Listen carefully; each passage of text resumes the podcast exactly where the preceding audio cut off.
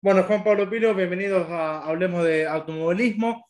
Felicitarte del gran fin de semana en el, en el TC Pista, en un autódromo que me parece que no conocías y sin embargo te fue muy bien. Hola, ¿cómo estás? Eh, un gusto estar acá hablando con vos. Eh, sí, como bien decís, un autódromo que era nuevo para mí, pero nos cayó muy bien de entrada y pudimos tener un gran funcionamiento junto al equipo.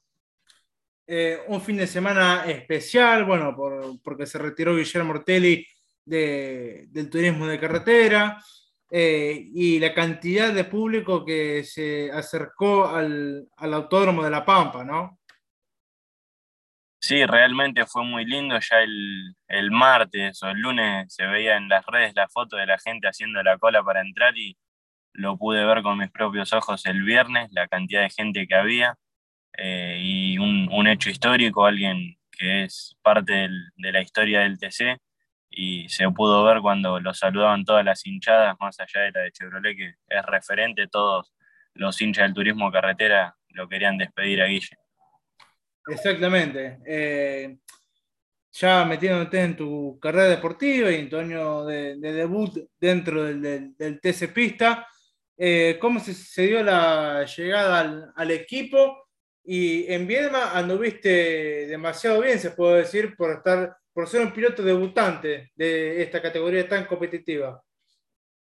Sí, eh, ya en diciembre del año pasado confirmé mi, mi participación en este equipo cuando se, se bajó Ian Reutemann, que tu, tuvo un gran año, finalizó cuarto en el, en el campeonato y me tomé las primeras carreras para adaptarme porque era un cambio de categoría, cambio de marca, era todo nuevo para mí y en Viedma funcionamos muy bien, clasifiqué 15 y en la serie, bueno, un, un, toque con otro rival me relegó mucho y me hizo alargar la final desde el fondo, pudiendo llegar en el puesto 23, que era bueno y, y de ahí en más me puse como objetivo terminar todas las carreras eh, en el puesto que, que sea sin arriesgar de masa para no romper el auto innecesariamente. En esta se dio que funcionamos muy bien en clasificación y, pudimos pelear por los puestos de adelante tanto en la serie como en la final que se nos escapó por muy poquito la victoria. Y en Neuquén creo que también funcionaste muy bien y preguntarte también eh, si tenías pensado funcionar de la manera que, que funcionaste en este circuito de, de, La Pampa. Sí, sí, uno siempre va a las carreras con, con la mentalidad de funcionar bien. Eh, para esta carrera trabajamos distinto en los entrenamientos, eh, salimos con todo el auto como para clasificar, para dejarlo bien finito para la vuelta rápida, que es lo que te hace largar adelante la serie y la final. Y lo hicimos a la perfección con, con Julio de Bonis, con Mario Bruna, mi ingeniero, y dejamos el auto, la verdad, 10 puntos para mi gusto de manejo. No, no, ya nos estamos entendiendo cada vez más. Eh, hicimos un gran trabajo también con Gardelito Fernández, mi motorista, eh, dejó todo en óptimas condiciones eh, ya mirando la, final, bueno, cuando se largó y pensando también que podías avanzar, de hecho lo hiciste y muy bien porque tenías el auto con muy buenas maniobras. Eh, y bueno, después esperando la carrera, por así decirlo, porque los dos primeros estaban un tanto distanciados de vos. Eh, y la verdad que se te, se te ve con una madurez a la hora de, correr que fue increíble y tal vez te faltó un cachetito más de, de ser eh, rápido o, o, más preciso, a mi forma de ver, eh, para retener esa, esa, victoria. Pero sin lugar a dudas que está funcionando muy bien con, con el equipo y la victoria ya está, ya está por llegar porque sos un piloto muy bueno y bueno, siempre el automovilismo tiene revancha. Sí, sí, así es. Funcionamos muy bien en la antes de largar ya con el equipo. Eh, me decían que entre los 10 era muy bueno, manteniéndonos, quedando quintos, que fue la posición que largué también era excelente. En la largada no moví bien y me pasó Matías Canapino y ahí traté de tranquilizarme y analizar lo que hacía tanto mi auto como el de los rivales hasta la vuelta 8 de carrera ahí hice un clic y dije, listo, a partir de acá arranca mi carrera. Me tiré en el frenaje de la 1 con Matías, lo pude pasar En la siguiente vuelta pasé a de Brabandere, también en una muy linda maniobra que me salió. Después viene el, el auto de seguridad y en el relanzamiento lo paso a Agustín Martínez y ahí fue como que me calmé un poquito y dije, ya estamos en zona de podio, a ver qué hacían los de adelante y bueno, se da que Marcos lo, lo roza a Facu y heredamos la primera posición. Después ahí capaz penamos un poquito por derecho al, al ir sin succión. Eh, Jerez se venía más rápido de atrás y, y, no quise hacer la carrera lenta ni molestarlo porque consideré que no era necesario porque falta bastante. Si bien hubiese estado lindo ganar, no, no era súper importante. Nos servían más los puntos a que quedar tirados por un roce.